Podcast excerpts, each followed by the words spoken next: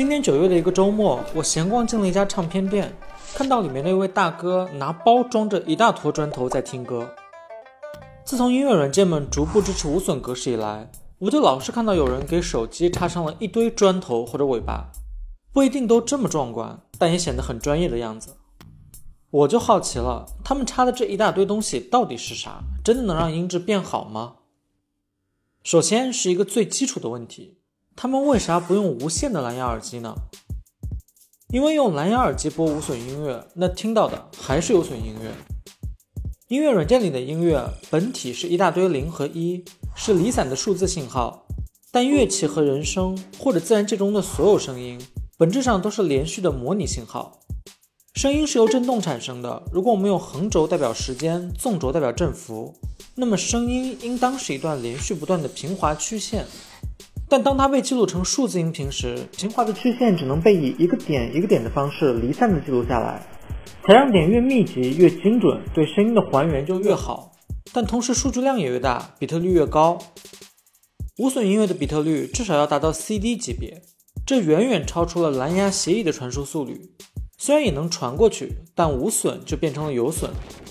也有一些厂商在做能支持无损音乐的蓝牙技术，但并未普及，大部分手机都不支持，所以专业选手们都付费听无损音乐了，那就只能用有线耳机，还最好是 HiFi 耳机来听原汁原味的无损音乐。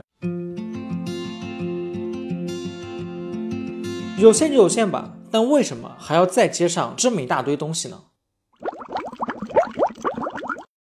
才知道，在知识的海洋里狗刨。直接把 HiFi 耳机插进手机是行不通的，毕竟很多手机已经取消了极为先进的3.5毫米耳机孔，所以根本怼不进去。就算把它通过普通的转换器怼进去，也可能出现效果不好，或者干脆根本就没声音的问题。这就是外接小尾巴大砖头所要解决的问题了。这些外接设备主要有两种：DAC 和放大器。DAC 的全名是数模转换器。听名字就知道，它的任务是再把零和一这样的数字信号翻译成我们耳朵能听到的模拟信号。其实我们的电脑、手机或者这些砖块音乐播放器里本来就有 DAC，因为没有它就发不出声音。哪怕是这些插在 USB-C、Lightning 等数字接口上的耳机或者转换头，里面也有一颗 DAC 芯片。既然如此，为什么还要再外接一个 DAC 呢？首先，即使是同一份数字音频。不同 DAC 翻译出来的结果也有微小的区别，比如不管采样点有多细致，最后要拟合成怎样的模拟信号，也有不同的选择。而且手机或电脑里的噪音或者电流等，也可能干扰 DAC 的输出。比如你用灵敏度较高的耳机插在电脑上听歌时，有可能听到沙沙的电流声，这有时就是 DAC 电源供电时产生的电流声。所以 DAC 芯片周围的电路设计十分重要。很多独立的 DAC 解码器会在电路设计上下功夫，表示自己能达到很好的信噪比，输出更纯净的模拟信号。这个模拟的电信号就可以进入耳机了，只要让耳机的振膜动起来，就可以听见声音。但 DAC 输出的模拟信号太弱，不足以让耳机振膜动起来，你还是听不到声音，所以就需要放大器来放大信号的功率。你可能听一些老烧们念叨过什么功放、耳放等名词，其实它们都是放大器。放大器的本质是一个放大电路，和 DAC 一样，它也会集成在手机、电脑的主板上。其实很多芯片都是直接把 DAC 和放大器集成在一起。如果你只是简单的用普通的耳机听听歌，那自带的放大器就够了。但很多专业玩家用的耳机直接插进去根本没声，因为自带的放大器根本推不动。这是什么意思呢？刚才说过，耳机的声音来源于振膜的振动。我们常用的耳机叫做动圈式耳机。当电信号通过其中的线圈时，会产生磁场，和内部的永磁铁同性相斥，异性相吸，带动线圈运动，进而带动振膜振动，发出声音。像这种体积较大的耳机和音响，振膜也更大更沉，想让它们动起来，就需要更多更密的线圈。而这些线圈在通电后，又会产生容抗、感抗，阻碍电流的传播。再加上线圈本身的电阻，合起来就共同产生了阻抗。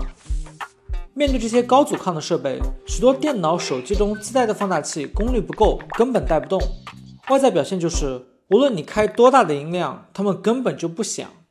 那么这时候就需要买一款独立的放大器，来用力推动这些专业的高阻抗设备。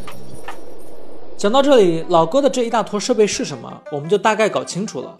大哥要有能听无损音乐的设备，还要有 DAC 放大器，再连上一个巨大的 HiFi 耳机，这当然就给带个包装了。当然，也不是所有玩家都得随身带个包。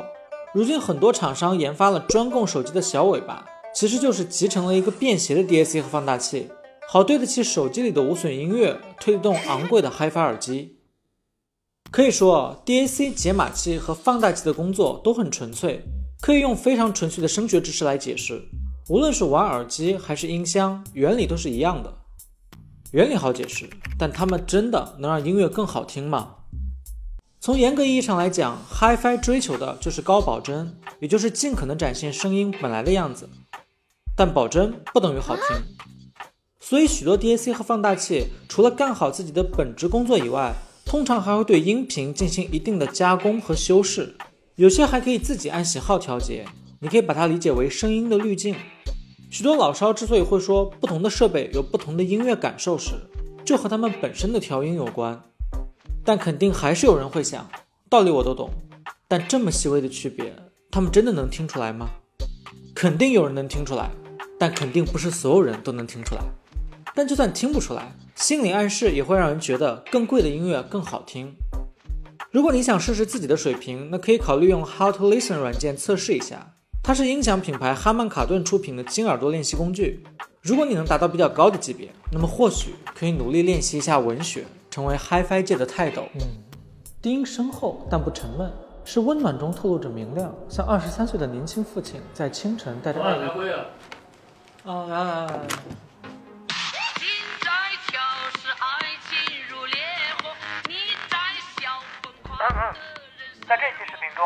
到，了解码器和放大器。不过，无论老乡们用什么设备，最终都是用来听无损音乐的。所以我们之后还会做一期视频，聊聊无损音乐本身的事儿。有兴趣的话，可以点击关注我们。下期见。你可以在微博、微信、喜马拉雅、B 站等平台找到我们。